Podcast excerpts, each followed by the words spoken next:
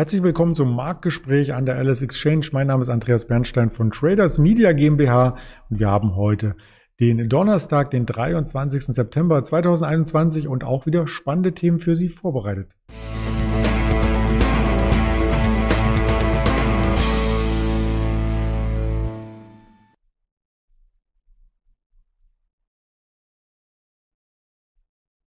Wir sprechen über den DAX natürlich, der heute erneut zulegen kann. Das erstaunt viele Marktteilnehmer, die am Montag noch in Erinnerung hatten, dass es so stark nach unten ging. Wir sprechen aber auch über Einzelunternehmen, über die Facebook, über Walt Disney, über General Mills. Und das Ganze habe ich hier vorbereitet mit einem Gesprächsteilnehmer, der Ihnen sicherlich bekannt sein dürfte, denn immer am Donnerstag sprechen wir mit ihm zusammen.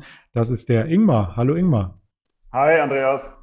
Ja, schön, dass du wieder hier bist. Als wäre es gestern gewesen, zu deinem letzten Interview mit mir, hat sich im DAX doch gar nichts bewegt. Ja, wenn wir uns jetzt das Video von letzter Woche anschauen und dann das Video heute gerade aufnehmen, dann hat sich auf Wochenbasis sozusagen gar nichts getan. Also wer nur die Videos am Donnerstag anschaut, der wird sich wundern, was zwischendurch passiert ist. Der DAX ja deutlich unter Druck gekommen, zwischenzeitlich bis knapp über die 15.000 Punkte Marke und jetzt in den letzten Handelstagen geht es wieder rasant bergauf. Das ist ja auch etwas, was wir schon seit einigen Monaten immer wieder beobachten können, wenn der Markt dann doch mal etwas unter Druck kommt, dass die Käufer relativ schnell wieder zurück auf den Plan gerufen werden und dann die Märkte schnell wieder hochgekauft werden. Also es ist schon erstaunlich. Ich bin selber sehr überrascht, wie stark der Markt jetzt doch wieder reagiert hat, weil wir ja doch einige, nennen wir es mal, Brandherde haben. Du hast auch heute Morgen ja schon über die Fettsetzung gesprochen. Zumindest da ähm, ja, wirkten die oder reagierten die Anleger jetzt ja erleichtert weil es eben jetzt doch nicht so einen schnellen Ausstieg vielleicht geben wird aus dem Anleihenkaufprogramm. Also da gab es etwas Ruhe, deshalb der Markt natürlich angestiegen. Und ja, an sich haben wir aber einige Brandherde mit Evergrande, Evergrande, wie man das immer ausspricht. Dann haben wir weiterhin die Chipkrise. Wir haben Inflation, die weiterhin im Raum steht. Und es gibt natürlich immer noch das Thema der expansiven Geldpolitik, wann hier ein Ausstieg jetzt stattfinden wird. Und die Zinsen sollen eventuell jetzt auch früher angehoben werden, schon im nächsten Jahr. Also meiner Meinung nach ist nach unten hin noch nicht alles abgearbeitet. Wir hatten in der letzten Woche ja darüber gesprochen, dass ich auch einige Kursziele genannt hatte auf der Unterseite bei 15.500, 15.300. 15.100 Punkten und schlussendlich noch die 14.800. Die ersten drei genannten Kursziele, also die 15.5, 15.3 und 15.1, die wurden ja abgearbeitet. Die 14.800, die stehen noch aus. Da ist ein großer, größerer Unterstützungsbereich. Meiner Meinung nach wird es auch in den nächsten Tagen wieder etwas mehr zur Schwäche kommen. Deshalb nutze ich die aktuelle Gelegenheit eher wieder, um Short-Positionen aufzubauen. Aber man muss sagen, wie gesagt, dass der Markt schon erstaunlich stark ist und man muss natürlich jetzt das Ganze sehr stark beobachten die nächsten Tage. Was heißt, die Inflation steht im Raum, die, die nagt an unserem Geldvermögen. Und letzten Endes, wenn man das auch nochmal koppelt mit den Negativzinsen oder nein, es heißt Verwahrentgelt. Aber es ist dasselbe gemeint, was ich ausdrücken möchte, sind schon die ersten Banken dazu übergegangen. Wir hatten die Schlagzeilen der letzten Woche bei der ING, dass Kunden, die eben nicht diesen neuen Vertrag unterschreiben mit dem Verwahrentgelt, wo man quasi diese Negativzinsen entrichten muss oder mitfinanzieren muss äh, für die Banken, dass denen das Konto gekündigt wird. Also man hat gar keine andere Wahl, als vielleicht zu investieren, oder? Ja, danach sieht es zumindest aus. Ich meine, wenn man sich den Realzins anschaut, dann hat man ja schon länger eigentlich ähm, ja, keinen positiven Effekt auf sein, auf sein Konto. Aber dadurch, dass es jetzt offensichtlich wird, neigen natürlich viele dazu zu sagen, das sehe ich nicht mehr ein. Ich bin nicht bereit, jetzt auch noch sozusagen Negativzinsen ähm, auf mein Konto hinnehmen zu müssen. Und dann ist natürlich die Frage, ob es sich nicht doch eher anbietet zu investieren. Ja, und das sieht man ja eben auch am Aktienmarkt, warum er schon seit Monaten, wenn nicht sogar seit Jahren so stabil läuft natürlich. Genau, das könnte aber ein Faktor sein, warum die Rallye einfach weiter und weiter läuft, weil alternativlos das Ganze sich darstellt. Also äh, auf jeden Fall. Und natürlich hat man sehr, sehr viele Marktteilnehmer, die natürlich in den Markt gekommen sind, gerade auch wenn man in die USA guckt. Viele Jüngere, die auch natürlich gar keine andere Marktphase kennen. Also da ist natürlich auch ein gewisses ja, Training äh, vonstatten gegangen, wenn man sich die letzten Monate anguckt, letzten Jahre. Der Markt ist immer mal ein bisschen korrigiert. Danach gab es wieder einen Aufwärtsimpuls. Was bedeutet das, wenn man das ein paar Jahre mitgemacht hat? Man wird sich denken, na gut, anscheinend wird der Markt immer wieder hochgekauft, wenn es mal eine kleine Korrektur gibt. Deshalb wird das natürlich auch zunächst einmal weiter so funktionieren. Aber, und da ist halt die große Gefahr meiner Meinung nach, sollte es doch mal eine größere Korrektur geben und dann auf einmal diese neuen Investoren und Trader merken, ups, der Markt äh, fällt ja auch mal und läuft doch nicht nur in eine Richtung, dann kann es natürlich auf einmal so einen Dominoeffekt geben, dass dann richtig Druck in den Markt kommt. Und das ist so ein bisschen auch die Gefahr, die ich natürlich sehe, wenn es wirklich mal deutlicher bergab gehen sollte. Hm. Ja, schön, dass wir das auch mit eingeschoben haben. Für kurzfristige Überlegungen hat man ganz oft den VDAX hier zu Rate gezogen. Wenn der nämlich äh, stark steigt, ist die Volatilität hoch. Auf der anderen Seite die Kurse oftmals niedrig. Und wenn sich das umkehrt wie heute, wo wir wenig Volatilität erleben, zwar steigende Kurse, aber wenig Volatilität, dann äh, sinkt auch der VDAX. Also bei bestimmten Levels, so um die 20, sollte man hier auch immer mal wieder aufmerksam werden, weil das Ganze sich drehen kann und das dann am DAX, im DAX mit fallenden Kursnotierungen einhergeht. Das auch noch mal nachgereicht und wir kommen auf Innovationen und Einzelunternehmen zu sprechen, zum Beispiel Facebook. Wir haben bei Facebook ähm, neulich über die Datenbrille gesprochen, die es hier mit Ray-Ban geben soll. Und jetzt gibt es eine neue Innovation. Äh, was hältst du denn davon? Du fällst ja da quasi mit ins Raster als Prominenter. Schön, schön wäre es, ja. Soweit ist es dann doch noch nicht. Aber genau, da gab es jetzt eben News, dass eben eine Sonderbehandlung für Prominente äh, stattgefunden hat, dass die sich teilweise anders ähm, äußern durften über Facebook, als das den normalen Usern wie uns beiden teilweise gestattet ist. Das ist Thema eins. Thema zwei ist aber meiner Meinung nach noch interessanter, weil es gab ja bei Apple eben entsprechende Änderungen, was die Privatsphäre angeht.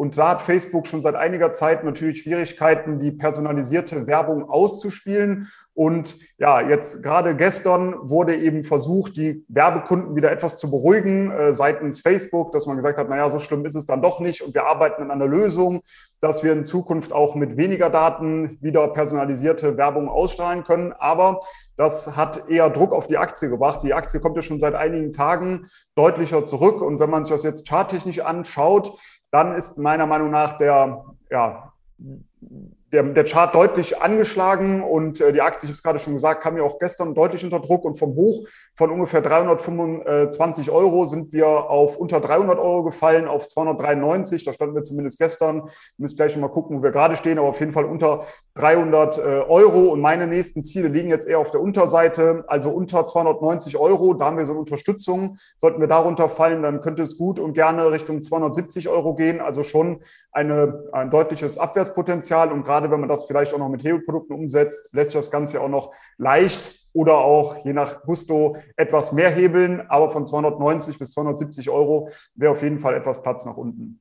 Hm, da braucht man also Fantasie, um dann auch wieder einzusteigen später. Was kommt Neues? Ähm, da braucht es neue Produkte und so weiter. Neue Fantasie und neue Produkte gibt es zum Beispiel auch bei Disney. Da habe ich Folgendes gelesen und zwar der, ich hoffe, ich spreche das richtig aus, Shang-Chi und The Legend of the Ten Tigers, nee, The Ten Rings.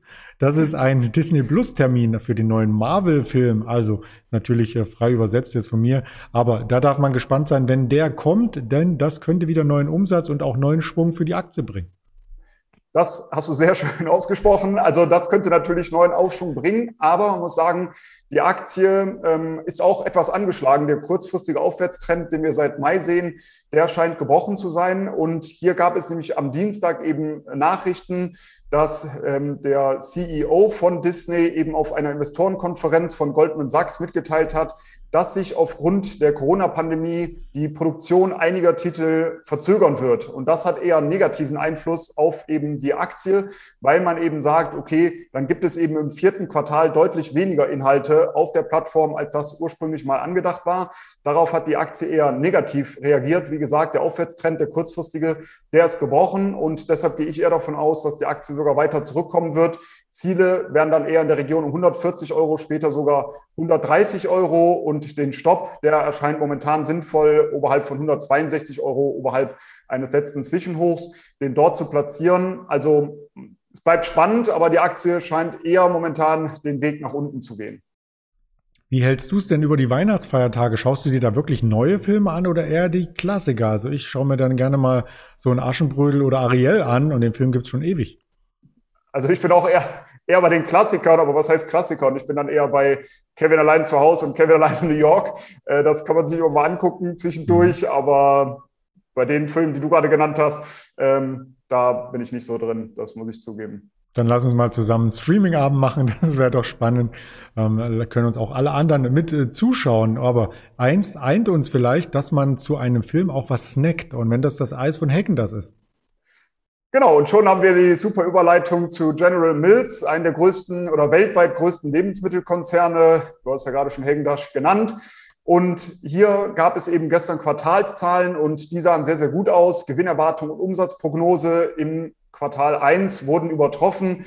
Gewinn je Aktie lag bei 99 US-Dollar Cent, Prognose lag da bei etwa 89 Cent und der Umsatz lag bei 4,54 Milliarden US-Dollar und Prognose war 4,3 Milliarden US-Dollar. Also wie gesagt, Gewinn und Umsatz wurden übertroffen, was natürlich sehr positiv war für die Aktie auch. Die Aktie konnte gestern deutlicher zulegen, aber interessanterweise, wenn man sich das Bild mal etwas langfristiger anschaut, dann muss man sagen, die Aktie ist relativ in Anführungsstrichen langweilig, gerade seit Jahresanfang, wo die Aktienmärkte insgesamt ja deutlich zugelegt haben konnte die Aktie von General Mills gar nicht so von profitieren, ist mehr oder weniger seitwärts gelaufen in einem breiteren äh, Korridor. Und aktuell stehen wir vor einem Widerstandsbereich, der ist so in der Region von 52 Euro bis 53,20 Euro. Und sollten wir darüber ansteigen, dann wäre weiteres Aufwärtspotenzial gegeben. Die Kursziele sind ja gar nicht so weit weg, die nächsten, weil die Aktie auch nicht so hoch volatil ist. Äh, erkennt man natürlich auch daran, dass wir gar nicht so weit vom Jahresstart entfernt sind. Die nächsten Kursziele wären dann bei 55 Euro, später dann 57 und 59 Euro. Und ein Stop macht aktuell Sinn, meiner Meinung nach unterhalb von 47 Euro, weil wir da da Unterstützungszone haben. Aber insgesamt natürlich ein interessantes Unternehmen. Gerade wenn sich eine Aktie relativ lange seitwärts bewegt, dann geht sie ja auch aus der Berichterstattung mehr oder weniger raus oder geht ein bisschen unter, weil natürlich da nicht viel zu berichten ist. Und das hat natürlich immer auch so einen Überraschungseffekt. Die Zahlen sind jetzt sehr, sehr gut und sollte die Aktie jetzt wirklich in den nächsten Tagen und Wochen deutlicher zulegen, dann kann man sich auch vorstellen, dass die Anleger oder Investoren auch dann hier wieder aufmerksam werden und dann natürlich auch die Aktie weiter nach oben treiben. Mhm. Ja, Zahlen sind auch das Thema, die, was uns heute noch erwartet. Die habe ich ganz kurz auf einer Tafel dargestellt. Wir hatten bereits aus Deutschland und Europa schwächere Market PMI-Daten. Mal sehen, wie das in den USA vollzogen wird. 15.45 Uhr steht das auf der Agenda und 14.30 Uhr noch die Erstanträge auf Arbeitslosenunterstützung und der Chicago Fed Nationale Aktivitätsindex.